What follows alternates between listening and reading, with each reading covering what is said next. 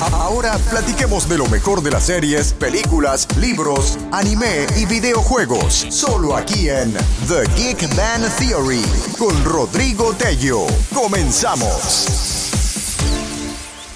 Bienvenidos, bienvenidos amigos una vez más a otro episodio de The Geek Band Theory. En esta ocasión el episodio número 20 ya aproximadamente en cuatro, cuatro meses y medio. Así que muchísimas gracias por seguirnos escuchando y vamos a platicar de muchísimas cosas como por ejemplo Suicide Squad 2 en este episodio. Vamos a platicar de Jungle Cruise. Tenemos noticias importantes. Vamos a platicar de What If para todos aquellos Marvelitas. Por supuesto, todo lo que representó el estreno de What If y cuáles son los episodios que siguen. Bienvenidos y como siempre, este, aquí acompañándonos eh, mi buen querido Kevin. ¿Cómo estás Kevin? Una vez más aquí Geek Band Theory, bienvenido. Bien, bien, aquí muchas gracias. Otra semana, creo, de estar aquí como invitado y, y poder que me des la oportunidad de poder estar aquí hablando de los temas que nos gustan. Pues vamos a empezar rápidamente por hablar de Suicide Squad número 2. ¿La viste? ¿Te gustó a grandes rasgos, Kevin? Eh, Sin tratar de dar spoilers, ¿te gustó o no te gustó la película? La verdad, para lo que habíamos visto antes, las críticas que se habían dado de que Rotten Tomatoes había dado una- un porcentaje de, de 97%, la verdad, yo como opinión personal,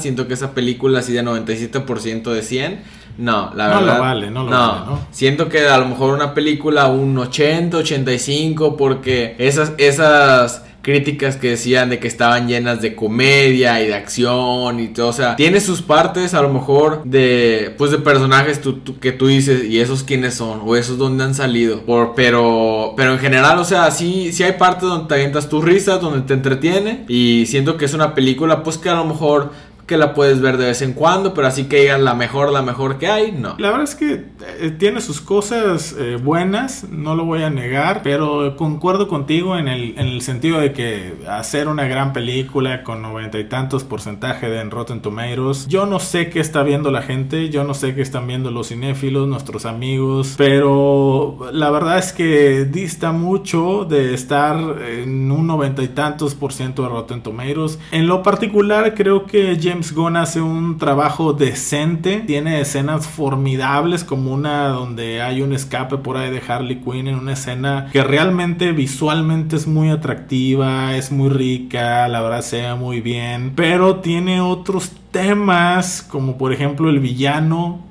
que a mí en lo particular, y te lo decía hace poco de broma, se me hacía como una especie de teletubi gigante.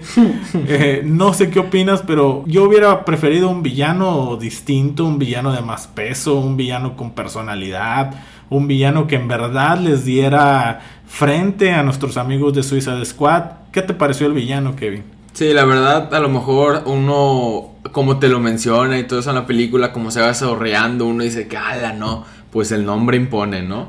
Pero ya después, más adelante, ya como casi concluyendo la película, te das cuenta, pues realmente de lo que es el villano. Como dices, no voy a decir qué es, porque a lo mejor la gente que no la ha visto, pero como dices, un teletubi gigante en el cual también la manera en que pues lidian con todo el problema, de toda la situación, entre todos ellos, siento que no es una manera así que de que, wow, o sea, al final una persona es en sí quien viene, quien viene solucionando el problema. Y la verdad, amigos, digo, yo sé que eh, algunos van a decir, oye, es que ese villano ya existe en los cómics y bla, bla, bla. Sí, efectivamente ya existe, pero vamos a ser honestos, la manera en cómo lo traspasan a la pantalla grande no, no es de mi agrado y yo creo que deja mucho que desear para un villano serio, para un villano de peso. Se ve caricaturesco, lo cual le quita seriedad, le quita peso, ah, ¿no? A, a ser un villano en una película. Y obviamente al tener un villano que no tiene mucho peso, pues eso le quita también cierto protagonismo ¿no? A, a, nuestro grupo en esta película, este, el grupo de Suicide Squad. Para mí en lo particular, eh, sé que a lo mejor es repetitivo, pero quien se termina llevando esta película es una vez más Harley Quinn, Margot Robbie, que tiene escenas realmente muy buenas. Creo que este papel le queda espectacularmente bien, la actriz lo hace estupendamente bien y combinado a que la película dentro pues de sus mejores escenas son algunas con, con Harley Quinn es que hace que destaque, este, particularmente una escena que recordarás donde tiene ahí un escape, una escena de acción muy bien lograda, con efectos muy bien hechos, con una secuencia de acción bastante bien hecha, una coreografía espectacular, más los, los, efectos especiales, en fin, queda muy bien el personaje Carly Quinn. En tu particular punto de vista, Kevin, ¿a ti quién te gustó más en la película? ¿Quién crees que se lleva esta película?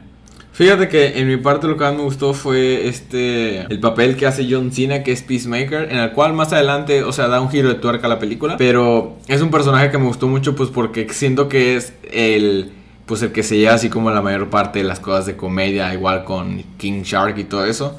Porque vemos que hay como una entre rivalidad entre el Bloodsport y en Peacemaker, entre quién es el más poderoso. Y hay una escena en la cual pues vemos que ellos tratan como de ver quién es el más fuerte o, ver quién es el que mata mejor, lidia a los asesinos. Y vemos cómo hacen cosas que pues dices de que qué tontas o te ríes.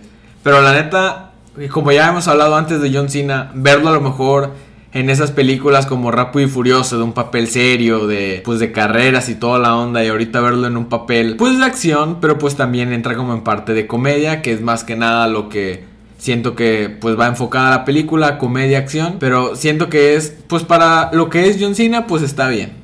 ¿Te gustó el papel de Idris Elba, el de Bloodsport? O sea, considerando que te lo pintaban como que iba a ser un personaje sumamente importante porque te iban a pintar que estaba en la prisión debido a un balazo que le dio a Superman y que Superman estaba grave. De hecho, incluso había, había rumores de que podía ser una especie de cameo donde te contaran esta escena donde Bloodsport lastima a Superman y que y por consecuencia porque estaba en la cárcel. Pero al final no vimos nada de eso, no vimos obviamente a Superman, al final no vimos esa escena, pero el papel de Bloodsport de Idris Elba, el actor, con este protagonismo que se supone iba a tener, ¿te terminó gustando? ¿Te convenció como parte de esta película? Fíjate que sí, ah, lo había visto anteriormente en otras películas, pero en esta película ya lo vemos, o sea, creo que la mayoría de los actores de esta película ya los vemos más como en un como en un lado de comedia en el cual pues también él tiene sus tonterías de comedia en la película. Y, pero como actor y como su personaje, como me comentas, siento que es un buen personaje, en especial el traje que le ponen, la máscara, el, bueno, mejor dicho, el casco que lleva. Siento que los efectos de. Siento que los efectos del pues casco, cómo se lo quita y cómo se le activa y todo el rollo, se le ve muy, muy bien, o sea, están bien hechos. También cómo vemos todos esos accesorios, armaduras, armas que contiene su traje que pues ya es característico de Bloodsport, están muy bien hechos ya que pues se ve muy cool en pantalla. Perfecto. ¿Te gustó de alguna manera? Eh, ¿La recomendarías? O sea, si coincides o, de plano no coincides en que es una película que merece arriba de un 90%? Digo, comparando con otras del mundo de DC, ¿crees que es de las mejores como ahorita se anda diciendo que es como que la reivindicación? O sea, hay personas que dicen, no, DC se está reivindicando a raíz de Suiza Squad, wow, ¿tú coincides con esto? Pues la verdad, así que digas tú, como para darle a lo mejor un 97% ya como las críticas de, de Rotten Tomatoes estaban, la verdad no. O sea, a lo mejor la recomendaría a alguien que me dice de que quiero una película como para divertirme. O sea, es, es como esa película que quieres ver que no sea aburrida y te quieres entretener porque pues Vemos que esta película tiene acción, comedia y toda la onda. ¿Qué opinas, por ejemplo, de personajes como el Rey Tiburón? O sea, porque a mí en lo particular me extraña, bueno, no, no sé si extrañar es la palabra correcta, pero por ejemplo, cuando me doy cuenta que Sylvester Stallone, que es todo un actor con mucho peso en Hollywood, a lo mejor ya no tanto, pero lo fue y tiene bastante prestigio, tiene mucho renombre, es muy popular, conocido en Hollywood. Viene a prestar la voz del rey tiburón.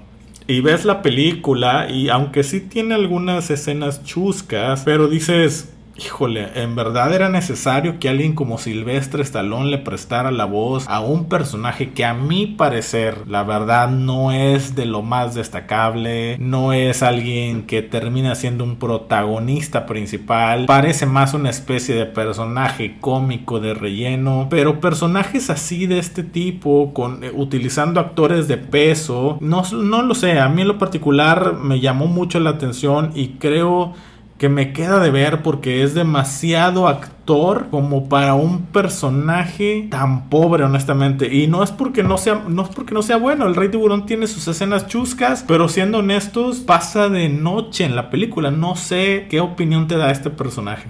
Sí la verdad como comentas Sylvester Stallone o sea para las palabras que dice para los diálogos que tiene y toda la onda es como que para ser un actor pues de alto nombre o que tiene pues es reconocido como para que diga ciertas palabras o ciertas frases muy pequeñas, porque no es como que, que King Shark tenga como que un diálogo así con alguien, o no es como que pueda hablar demasiado, o sea, habla pues poquillas cosillas, ciertas frases, ciertas palabras, y dices de que, mm, o sea, Sylvester Stallone protagonizando un papel como que muy, muy a la ligera. ¿no? Muy... Sí, o sea, es un personaje como que muy, muy tonto, o sea a lo mejor será como dicen de que no, pues, aunque no lo creas, es un personaje muy fuerte.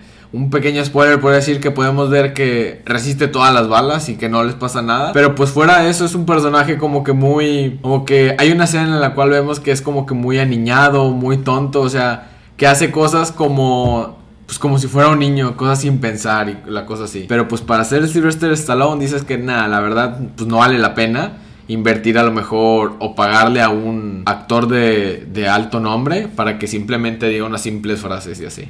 Como se los platicaba en otro episodio, no me acuerdo si fue hace dos episodios, amigos, pero por ahí les comentaba que Peacemaker, la John Cena, le ha gustado a la gente y, es tanto que le están ofreciendo una serie spin-off a raíz de esta película. ¿Consideras que este personaje tiene lo suficiente como para cargar el peso de una serie por sí solo? O sea, ¿te interesaría ver una serie de Peacemaker? Pues posiblemente a lo mejor podrían hacer una serie de, sus inicios, cómo comenzó y todo eso, porque en realidad para gente que a lo mejor no lo conocía o gente que, que, no ha leído cómics, cosas así que no sabe nada de él, pues estaría bien saber, pues saber un poco de su historia atrás de él, ¿no? Porque en realidad es un personaje pues importante de los principales en Suicide Squad, pero así que digas de que mucha historia que te hayan mostrado en en la película, como que no. ¿Para ti fue el personaje más destacado? Honestamente, para mí, después de Harley Quinn, sí fue Peacemaker. Pero no sé cómo los acomodas tú. Pues mira, la verdad es un personaje, o sea, sí, como comentas, es de los más importantes. Y sí siento que fue muy destacado. Ya que, pues él es un personaje clave para que la película dé un giro de tuerca. Porque en realidad lo que pasa te sorprende y nunca te lo esperas. Y dices de que, ¿cómo en realidad está pasando esto? A lo mejor dices de que nada, como es una película de comedia, va a salir con su broma, de que va a hacer algo, pero, pero sí, en realidad la película, pues de los principales es Peacemaker y Harley Quinn, como comentas. Sí, definitivamente. ¿Recomendarías o qué calificación le das del 1 al 10 a Suicide Squad 2? De calificación le doy un 8.5. Sí, la verdad es que yo estoy entre un 8 y un 8.5. Estoy lejos del 10 perfecto que supuestamente mucha gente le da y he visto críticos que dicen que reivindican a DC a, raíz de esta película. Híjole, para mí no es la mejor, está lejos de ser de las mejores de DC. Es buena, es buena, no lo voy a negar que no. Eso sí, aclaro, es mejor que la anterior, es mejor que Suicide Squad número uno. Más sin embargo, dentro del mundo de, de DC, yo considero que hay mejores, como la primer Wonder Woman Incluso no sé si Aquaman a lo mejor termina estando a mi gusto encima de esta película. Y por supuesto Justice League, eh, la versión de Zack Snyder, termina estando por encima de esta película. Dentro del mundo de DC, más o menos, ¿dónde la catalogas, Kevin? Pues las peores, las peores, no. Te la puedo catalogar a lo mejor en un top 5, pues ya que siento que ese plus de comedia la, en realidad te la ayuda mucho pues a entretenerla que no tenga sus bajones. porque pues cuando no tiene comedia tiene partes de acción y ahí se la va llevando. Perfecto.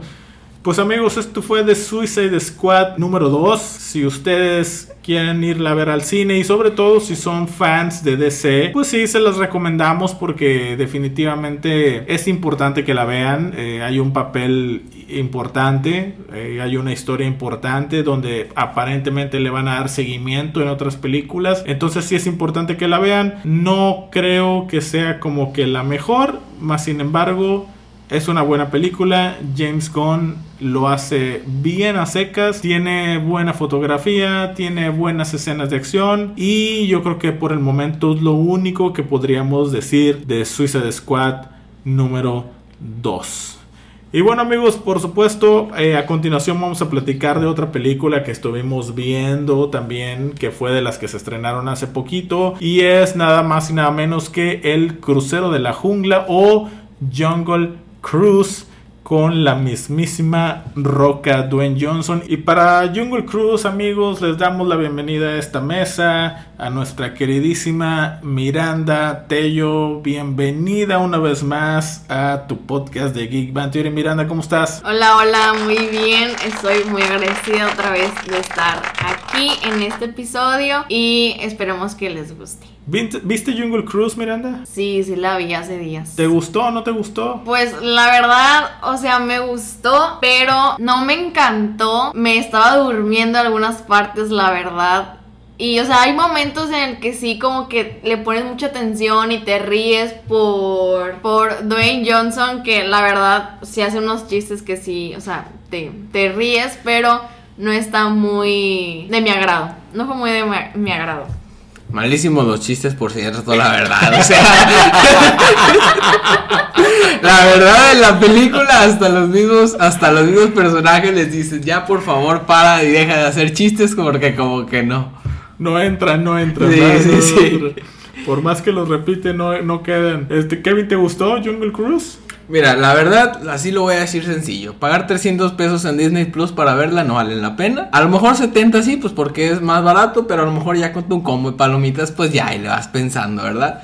Pero es una película, pues familiar para niños. No es una película a lo mejor para adolescentes, jóvenes y todo eso, porque es muy fantasiosa. Obviamente, pues es de Disney. También no vamos a esperar cosas serias y toda la onda. Pero pues es una película para ver palomera una vez y ya. Pero así que digas de que no, me urge para pagarla en, en, Disney Plus, en Premier Access, la verdad no. A lo mejor te puedes esperar fácilmente que salga en Disney Plus normal verla. O pues si te interesa como a nosotros, la puedes ir a ver al cine. Y mira que yo soy fan de La Roca, pero de todas las películas que le he visto, yo creo que es, no voy a decir de las más malas, porque no es que sea una película mala, ni es porque él actúe mal. Simplemente creo que en algún punto la película tiene, hagan de cuenta una montaña rusa, tiene escenas donde está muy bien y está muy alto el nivel y luego tiene otras donde baja demasiado. Y ahí es donde probablemente a Miranda le dio sueño. A lo mejor a Kevin también. A lo mejor a mí un ratito también. Pero hay escenas buenas. La película tiene buenas escenas. La Roca pues es La Roca. Actúa de alguna manera muy parecido a otras películas que tiene. Emily Blunt es buena actriz. Más sin embargo aparentemente su papel carece como de potencia. Bueno no sé cómo decirlo. Como de peso. Y Emily Blunt digo, a pesar de que es buena actriz y hace buena mancuerna con Dwayne Johnson, más sin embargo, no sé qué tiene esta película, pero no termina por ser una película que te convenza. No sé si es la historia que tiene estos altibajos,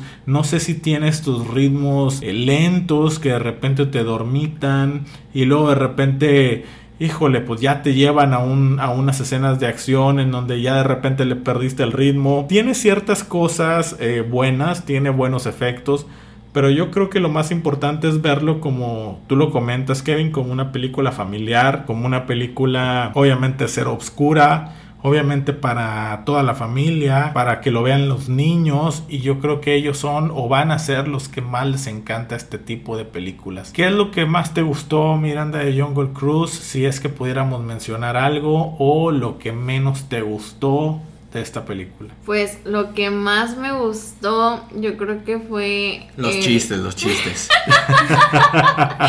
pues también, pero o sea, como el desenlace de la película, como estuvo, estuvo cool, pero lo que menos me gustó fue que hubo, o sea, hubo partes en las que estaba muy, muy plana. Muy lenta. Ajá, y se, sentía que no avanzaba la película y ahí fue cuando yo creo que me dormía. Y ya, ya como tenía sueño de la película, no le prestaba tanta atención, entonces como que me fui perdiendo poco a poco de la historia, pero yo creo que fue que iba muy lenta la película. Pero sí coincides en que es una película que, película que le puede gustar a los niños, ¿no? Ah, sí, totalmente. O sea, para que lo vean en familia, a lo mejor es fantasioso como lo menciona Kevin, y seguramente pudieran salir encantados, ¿no? Sí. Kevin, ¿algo que no te haya gustado esta película? Pues mira, los chistes malos, eso sí no faltaron. De la Y siento que Roca, también un grave problema de esta película, para ser una película familiar, es demasiado larga. La película dura dos horas siete minutos, en la cual, pues tú dirás, es una película fantasiosa en la cual hay demasiadas partes que te- se pudieron ahorrar, demasiadas tramas, o sea... La película te la alargan demasiado, te la quieren explicar muy bien todo lo que sucede, o sea, lo de pues como la leyenda que había sobre una un árbol que querían encontrar, pero siento que ese es el problema de la película que es demasiado larga para ser una película pues para niños, porque imagínate si uno se andaba durmiendo Imagínate los niños, ya ves que después de tenerlos un rato sentados, si no les gusta la película, se empiezan a inquietar. Y ahí sí es el problema, porque dos horas sentarlos, eso sí está cañón. Pero bueno, lo, lo bueno, lo que me gustó de la película, pues tiene sus buenos efectos, tiene, pues, la historia podría ser más cortita, pero pues es, digas, palomera, entretenida. Pero para hacer una película de Disney, mm, o sea, se queda a medias. La verdad es que de lo que más me gustó de la película es Jesse Plemons, que es este actor que hemos visto en, en otra especie de películas. Bueno, pues es, es un actor importante, pero no termina por tener este peso, ¿no? Pareciera que para Dwayne Johnson y para Emily Blunt, la verdad es que las cosas pasan demasiado perfectas. La película o la historia cae en ser un poco predecible, inclu- inclusive. Y entonces eso le va perdiendo cierto encanto, a pesar de que visualmente la intentan hacer muy bonita, la intentan hacer muy buena, sí siento que va perdiendo un poco, un poco su encanto al, al, al- volverse algo predecible. Y por supuesto esto hace que junto con los altibajos que tiene la historia, pues llega a volverse en algunos momentos como lo dijo Miranda, algo plana y algo aburrida, pero pues no es que sea una mala película del todo, tiene una producción importante, se ve que le invirtieron bastante dinero y se ve que, bueno, pues trae una calidad en efectos especiales, lo cual es bastante bueno, más sin embargo, creo que te deja mucho que desear o, o al menos algo que desear para cinéfilos como nosotros, que esperábamos un poquito más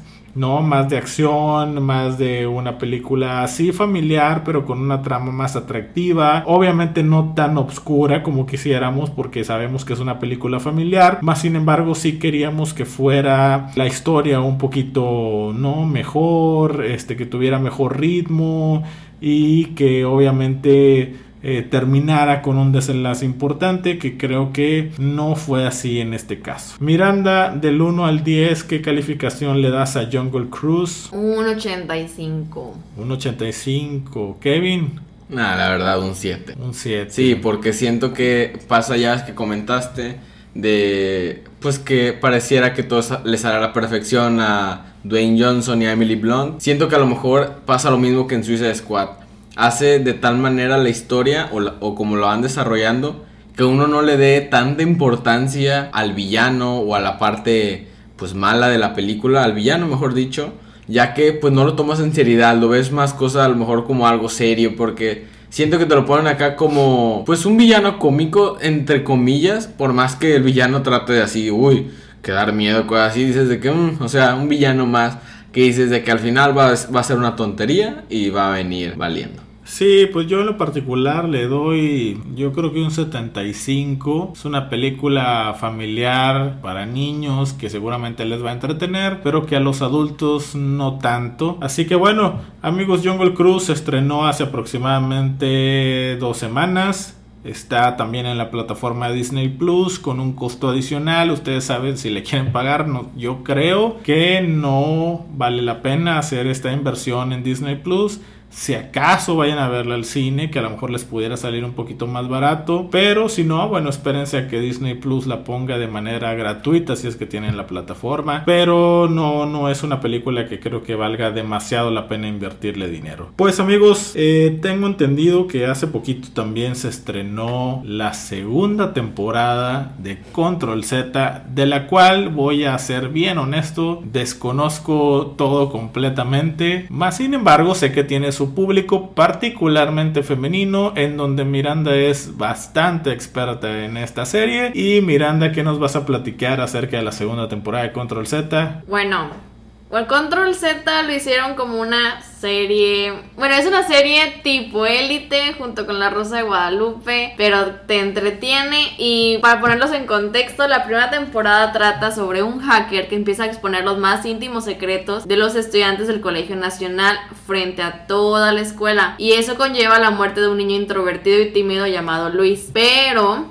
pues hoy no vamos a hablar de la primera temporada, vamos a hablar de la segunda y voy a decir spoilers para los que no han visto que estén preparados y pues trata sobre una persona que cumple los deseos que fueron dibujados por el mismísimo Luis. Sofía, quien es la protagonista, ayuda a descifrar quién es la persona que está detrás de todo esto. Algunos la ayudan, otros no le creen, otros se alejan poco a poco de ella y eh, en algunas partes pues ella avanza sola buscando a esta persona. En cada capítulo cuentan los problemas que tienen algunos personajes, te intentan confundir con quién es la persona que está detrás de todo. A veces piensas que es el hacker que tiene que ver primero la primera temporada o si no la secretaria o el director. O sea todo depende de, de, su perspectiva. Al final es la persona quien menos te lo esperas pero por suerte Sofía lo descubre a tiempo. Y hay una muerte que es cero, cero esperada. Pero siento que sí vale la pena verla porque es, o sea, te pica mucho la serie. Yo me la acabé en un día, la verdad. O sea, no podía dejar de verla. Igual la primera temporada no podía dejar de verla y quería seguir viendo más y más y más y más y más. Hasta acabármela al punto de que un, en un día pues me la cae. Y dicen que la tercera temporada saldrá a mediados del 2022 para que la esperen y así que estén pendientes y ya veremos qué más va a pasar. O sea, para todos aquellos que no somos o que no estamos familiarizados con la serie de Control Z, ¿cuántos capítulos son mirando en esta segunda temporada? Ocho. Ocho. ¿De cuánta duración aproximadamente? Como de 40 minutos. ¿Y te los acabaste en un día? Sí.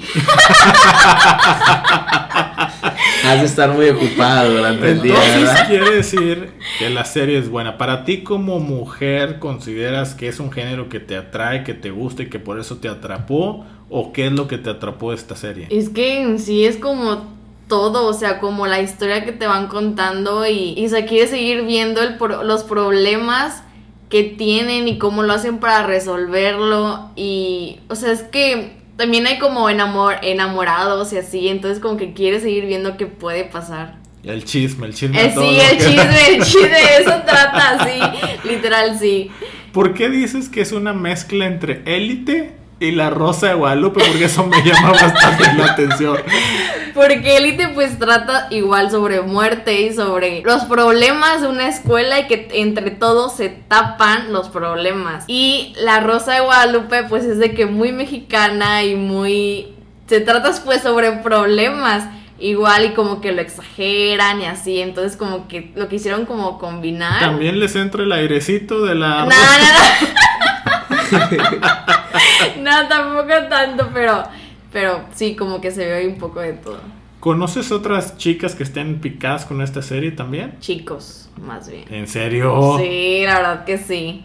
Igual se la acabaron el mismo día. Digo, no, no, no, no prejuzgo ni nada, pero me suena más como una serie que pudiera interesarle más al, género femenino, porque pues pareciera que está como dedicada ¿no? a, este, a este sector, pero supongo que también debe haber gente que le gusta y hombres que les gusta este tipo de series, ¿no? Algo así parecido, o no sé, tú, tú corrígeme. ¿Terry Reasons Why es algo parecido a esto o no nada que ver? Mm, no, nada, que, ver.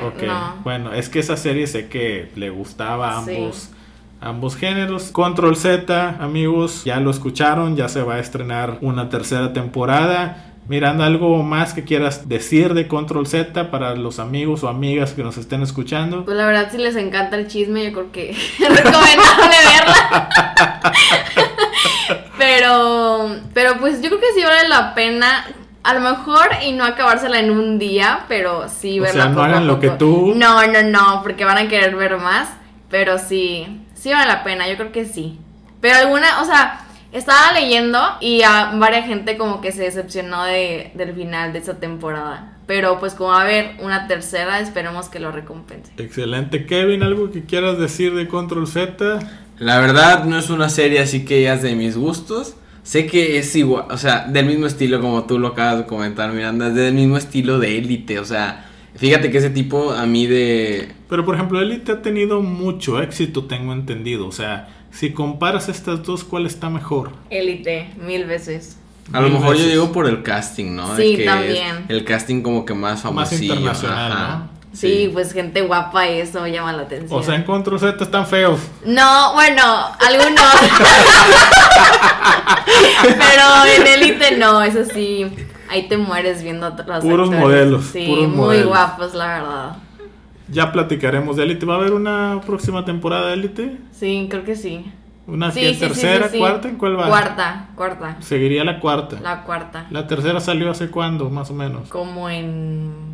¿Este año? o el Sí, sí fue este año, sí fue este año. Entonces probablemente la cuarta sería hasta el otro año. Hasta el otro, igual que Control Z. Bueno, pues esperemos seguir con este podcast que gracias a Dios va ahí poco a poco evolucionando y poder platicar de una cuarta temporada, Miranda, para que nos platiques en su momento a todo el público femenino, masculino que sea fanático de la serie de Élite, como lo puede ser de Control Z, Eh, pues ya lo estaremos platicando en su momento. Kevin, ¿algo más que quieras decir de Control Z? Ya, palabras reservadas, ese tipo de series.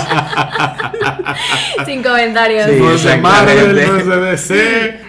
Exactamente, mejor sin comentarios. Oye, por ahí tenías noticias, Kevin. Sí, exactamente. El día de hoy se, se supo la noticia de que creo que Emma Stone había ya firmado o estaba en las últimas etapas de firmar para empezar o ver el desarrollo sobre la película de Cruella 2. Porque al parecer, como tuvo mucho éxito la primera, tuvieron o se dieron la oportunidad de pues querer filmar la, la segunda película. La verdad es que por ahí, amigos, eh, hay, un, hay un episodio donde yo platico del tema de Cruella. Desde mi particular punto de vista, es una película que vale mucho la pena por diferentes cosas, por la dirección, por la fotografía y por la enorme act- actuación tanto de Emma Stone como de Emma Thompson. Se los recomiendo, vayan ahí al podcast y busquen el episodio donde platicamos de cinco razones por las cuales tienen que ver Cruella. Y qué bueno, qué bueno, Kevin. La verdad es que Emma Stone se merece una segunda película de Cruella. La primera termina con un desenlace, creo que perfecto. No imagino cómo le van a dar desarrollo a una segunda película. Más sin embargo, bueno, pues ahí está la creatividad de los escritores que seguramente van a buscar la manera de cómo llevar este personaje a un nivel más importante. Y, y por qué no, a lo mejor hasta pudiéramos hablar de una trilogía, porque la verdad es que Emma Stone lo hace espectacular. Eh, Miranda, comentarios de Cruella.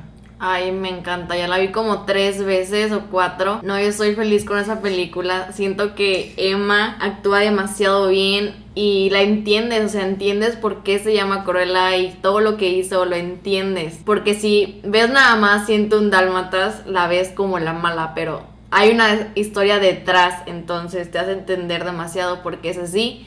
Y a mí me gustó mucho la película. Igualmente. Vamos a platicar rápidamente del tema de What If. Sí. Se estrenó esta semana el primer episodio El de miércoles. What If el miércoles pasado. Kevin, ¿ya lo viste el primer episodio? Danos tus impresiones. Para hacer el primer capítulo dices, me, o sea, la verdad para hacer el primer capítulo esperaba algo más. Espera, siento que el, el- la duración del capítulo está bien, creo que son 40 minutos, media hora, ¿no? Treinta y tantos minutos, sí. Sí, siento que siento que a lo mejor pues la la serie pudo empezar de una manera mejor o a lo mejor con un personaje con más nombre, no sé, un Iron Man, cosas así. Vemos, o sea, obviamente ahorita es un personaje importante que vemos que es un capítulo en sí sobre el Capitán América, que es qué pasaría si en vez del Capitán América fuera la gente Carter y vemos cómo pues lo que sucedería, a lo mejor vemos cómo podría decir que la pues la discriminan al inicio vemos que por ser mujer que dicen que como una mujer va a salir en el campo de batalla eh, va a estar en el frente los soldados y toda la onda que ella no debe estar pues por ser mujer en el frente o sea el capítulo no podrá ser el mejor pero esperemos que a lo mejor conforme van pasando o van saliendo capítulos por semana pues se vaya compensando la serie Sí, completamente de acuerdo en el sentido de que es un debut, la verdad, bueno. A secas, creo yo. No comparto porque les quiero mencionar algo, amigos. Decían que esta serie, o dicen que esta serie debutó en Rotten Tomatoes con un 100%, lo cual no se había visto. Y esperábamos, o al menos yo en lo particular cuando vi esto, yo esperaba que el primer episodio volara mi mente, volara mi imaginación y me mostraran un multiverso, no lo sé, no, algo mejor. La verdad es que es, buena la serie, al menos en este primer episodio. Sí le dan un giro diferente, sí te muestran cosas distintas, pero también hay que ser honestos. Hay cosas un poco incongruentes, hay cosas en las que de repente no cuadran, la verdad, con lo que nos venían manejando. Eh, más sin embargo, no deja de ser atractivo, ¿no? El ver ciertas variaciones que pudieron haber habido durante el transcurso o la realidad de la que conocemos como el UCM. En este caso, el caso de particularmente de la agente Carter y qué pasó si en lugar de Steve Rogers ella se hubiera tomado el suero. Es un buen episodio, creo que a secas y yo quiero aprovechar para comentarles cuáles van a ser los siguientes episodios. El siguiente episodio, que es el número 2, va a ser de T'Challa como Star-Lord. El número 3 vamos a estar viendo a Loki como invasor de la Tierra. ¿Qué hubiera pasado si Loki hubiera ganado aquella batalla que conocemos? En el episodio número 4 vamos a ver a un Doctor Strange maligno y obviamente también al famoso Doctor Strange que va a pelear consigo mismo con su némesis mala. En el número 5 vamos a estar viendo a Thor en el número 6 vamos a, estar viendo este capítulo que vemos en el trailer de What If, eh, ya famoso de Tony Stark y Killmonger. En el episodio número 7 yo creo que es el episodio de los más esperados porque vamos a ver este género de Marvel Zombies que la verdad suena bastante atractivo y es algo completamente diferente a lo que hemos visto. En el episodio número 7 vamos a ver a Gamora como líder del ejército de Thanos y en el episodio número vamos a ver otra realidad alterna de qué hubiera pasado si en Era de Ultron, Ultron hubiera sido el ganador de esa batalla, cómo estaría la realidad hoy en día. What If nos presenta todas estas alternativas. En papel hay cosas muy atractivas. Ojalá que no nada más cumpla, sino que rebase las expectativas. Kevin, de todos estos capítulos que acabo de mencionar, ¿hay, hay alguno que te llame mucho la atención o que quieras ver? La verdad que más me llama la atención, pues por lo que hemos visto, sería el de Loki, que, que hubiera pasado si hubiera ganado esa batalla con los Vengadores cuando trató de invadir o hacer su plan por la invasión de la Tierra. Pues ya vimos que, pues en la serie de Loki él trató de hacer ciertas cosas y todo eso. A lo mejor no sabemos, estuviera la neta de lujo ya, tantas cosas. sí, que hubiera conexiones entre esos multiversos y, y, las líneas temporales que hay en la serie, pero siento que esas, esas alternativas, como también la que dices de Ultron, la que hubiera pasado, son como los más llamativos que, que pues hay. ¿El de zombies no te llama la atención? Siento que ese más que nada lo van a sacar porque van a estar, pues por lo que están por los números, debería ser como por octubre, a lo mejor por Halloween esa semana. Mm, Exactamente en. Sí, más o menos. Debería estar en el mes de, octubre. Principios de octubre aproximadamente. No sabemos, a lo mejor. Creo que en el tráiler se puede ver como Iron Man como zombie, algo así. Pero. Pero pues será un nuevo estilo. Pues es un nuevo estilo de animación. Creo que nunca me habíamos visto a Marvel. Habíamos visto que habían hecho caricaturas, animaciones, pero pues este estilo de animación que es como a cómic, literal, no lo hemos visto, así que esperemos que pues con estos títulos nos vayan gustando. Algo más que mencionar de What If, la verdad es que es una serie atractiva, pero sí hay que verlo de una manera abierta porque hay gente que a lo mejor pudiera decir qué carajos estamos viendo, más sin embargo tenemos que estar conscientes que pues son realidades alternativas que Kevin Feige nos está presentando. Algunos dicen que pudieran tener conexión más adelante esta serie con, otra, con otras series que, que van a venir posterior en este universo cinematográfico de Marvel. Eh, ¿Algo más que, quieras recalcar acerca de What If, Kevin? A lo mejor el personaje el que vemos que está narrando la historia que se llama The Watcher, el vigilante. No sabemos ah. quién sea. Yo, le yo te comentaba hace días que posible, no sé la verdad. A lo mejor, ¿qué tal si es el, el, villano que sale al final de la serie de Loki? A lo mejor él, ya ves que él dice que él es el que cuida el sistema solar y que y de las líneas temporales. Posiblemente a lo mejor él es el mismo, aquel que cuida pues que todo esté en orden, lo del multiverso. Pero como comentas, esperemos que tenga relación más adelante con otras cosas o con otras series. Amigos, What If, la verdad es que se va a estar estrenando un capítulo los miércoles, al igual que, que con Loki. Entonces, pues bueno, síganle si son fans del mundo de Marvel. Síganlo a través de Disney Plus, de la plataforma. La verdad es que son episodios cortos de aproximadamente al menos el primero y por lo que escuché el segundo y el tercero van a ser muy similares, entre 30 y 40 minutos. Entonces, si les gusta, obviamente todo esto es algo que tienen que ver. What if? ¿Qué pasaría si alguna realidad alterna? Algo más, Kevin, por ejemplo, que traigas de noticias en el mundo gaming. Ah, la única noticia que puedo hacer es que esta semana hubo Fortnite, otra colaboración más, pero esta vez fue con la película de Free Guy. Fíjate que hablando un poquito así rápido de Free Guy, la verdad la película de Free Guy como que, como que tiene su, su algo porque está metiendo demasiada publicidad en todo lo que hayamos visto que ha tenido, pues vemos, hemos visto videos de Deadpool como que reaccionando a, a Free Guy, hemos visto diferentes pósters de diferentes videojuegos de Free Guy, hemos visto pues la colaboración de Fortnite en Free Guy que hasta sacaron la skin de pues en sí de la cara de Ryan Reynolds.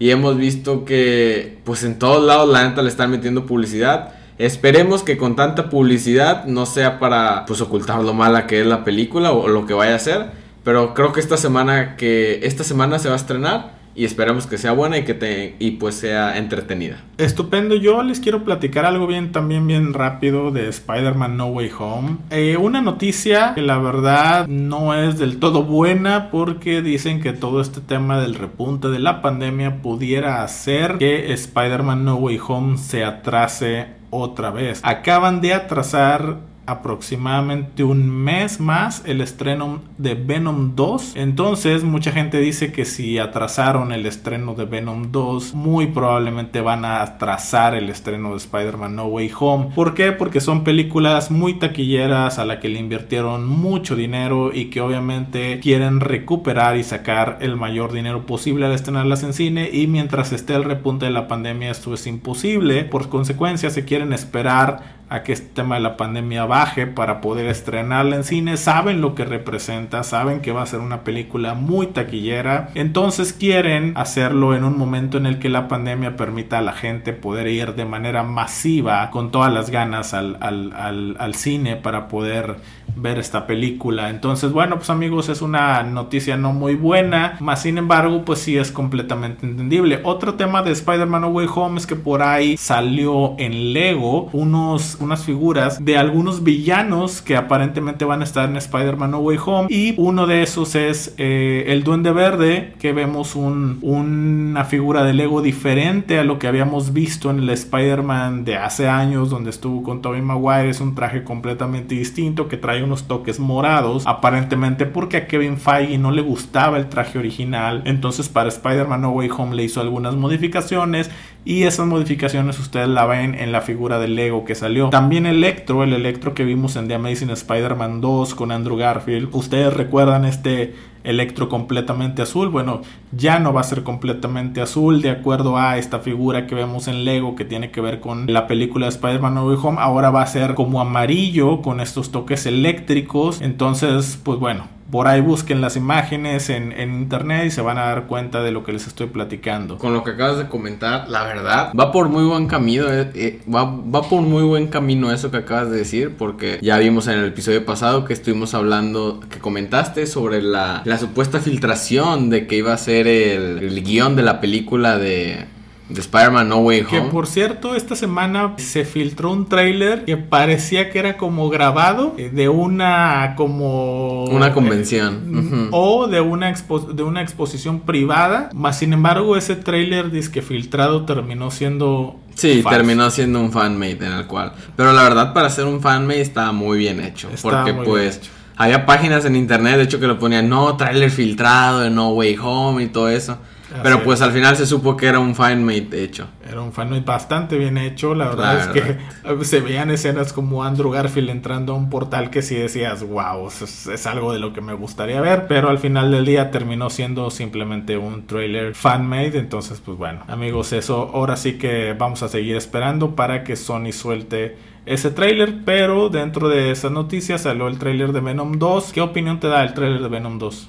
Entonces, mis expectativas están altas. Para ser Venom, esperemos que todo sea de lujo. Siente que va a ser un tipo Suicide Squad, comedia y acción. Comedia y acción. Muy parecido a la 1, ¿no? A mí se me hizo muy, muy parecido. Como que sigue el mismo corte. Y no sé, yo espero algo muy similar a lo que vimos en Venom 1. Salvo el tema de que se incorpora Woody Harrelson como Carnage. Exacto. Que la verdad, Woody Harrelson es un estupendo actor. Yo creo que de mis favoritos. Y Carnage, pues es un personaje bastante importante. Pero no está cerca lo que todo el mundo quiere, que es ver a Venom con Spider-Man todavía se ve algo lejano, pero aparentemente Tom Hardy, el actor que está representando a Venom, está haciendo declaraciones de que él va a hacer todo lo que esté en sus manos o a su alcance para poder hacer que en Venom 3 haya este crossover o esta participación de Spider-Man con Venom porque al final pues es lo que él quiere como actor, ¿no? Poder verse en la pantalla grande con el mismísimo Spider-Man y lo que esto representaría. Chicos, pues muchísimas gracias haber participado otra vez más en este episodio, el número 20. Por cierto, quiero mandar ahí un saludo a nuestros amigos de The Scandal Show, que por ahí estamos teniendo ahí algún contacto para ver si hacemos muy probablemente alguna colaboración en los siguientes episodios, pero muchísimas gracias a, todos los amigos de ese podcast eh, que nos siguen y también muchísimas gracias a toda la comunidad latina en Estados Unidos, a nuestros parceros colombianos que también nos siguen y por supuesto a todos los paisanos mexicanos. Miranda, muchísimas gracias por haber estado en este episodio número 20 en The Geek Band Theory. Despídete la banda, por favor. Bueno, antes de despedirme, eh, quiero recordarles que va a haber un giveaway y en historias destacadas está una encuesta para poder votar que premio quieren. Sería el Funko gigante de Joker o el Funko gigante de Ant-Man o un Lego que del guante de Thanos. Pueden ir al Insta de, The Geek Bang Theory y ahí en las tres destacadas van a encontrar esa encuesta para que voten y no olviden seguirlo. Y pues me despido. Gracias por haberme invitado. Espero que les haya gustado este podcast. Mis redes sociales son en TikTok e Instagram Miranda-CT1024 y así me pueden encontrar. Kevin, muchísimas gracias por haber estado en el episodio número 20 de The Geek Band Theory. Despídete la banda, por favor. Muchas gracias, muchas gracias por pues, haberme tenido aquí otra vez más. Esperemos que este y muchos más capítulos falten. Ya le estaremos comentando, ya ahí por diciembre, esperemos que no se retrase la de Spider-Man, que es la película que más espero de este año. Y ya, mis redes sociales, les dejo mi Instagram que es kateyo12, así me pueden encontrar. Muchísimas gracias, oigan, lo que dice Miranda, súper importante, métanse al Instagram del podcast de Geek Band Theory y en las historias van a encontrar una votación para ver cuál es el premio o lo que vamos a rifar en el giveaway. Como ella lo dice, está una opción de un Funko de, de Ant-Man, hay una opción de un Funko gigante también de The Joker y hay una opción de un Lego de un guantelete del infinito. Voten, voten, voten, métanse y voten y estén pendientes de cuáles son los requisitos para poder participar en este giveaway. Seguramente en los siguientes días van a aparecer en el, en el Instagram de The Geek Band Theory para que puedan participar y con esto se puedan llevar el regalo que vamos a dar que obviamente va a ser el que gane o el que resulte ganador en esta votación que en estos momentos se está llevando a cabo. Muchísimas gracias a todos por seguirnos y por escucharnos en este episodio número 20. Nos estamos escuchando en un siguiente episodio. Adiós. They're just hilarious. Great show. Good show. My favorite show.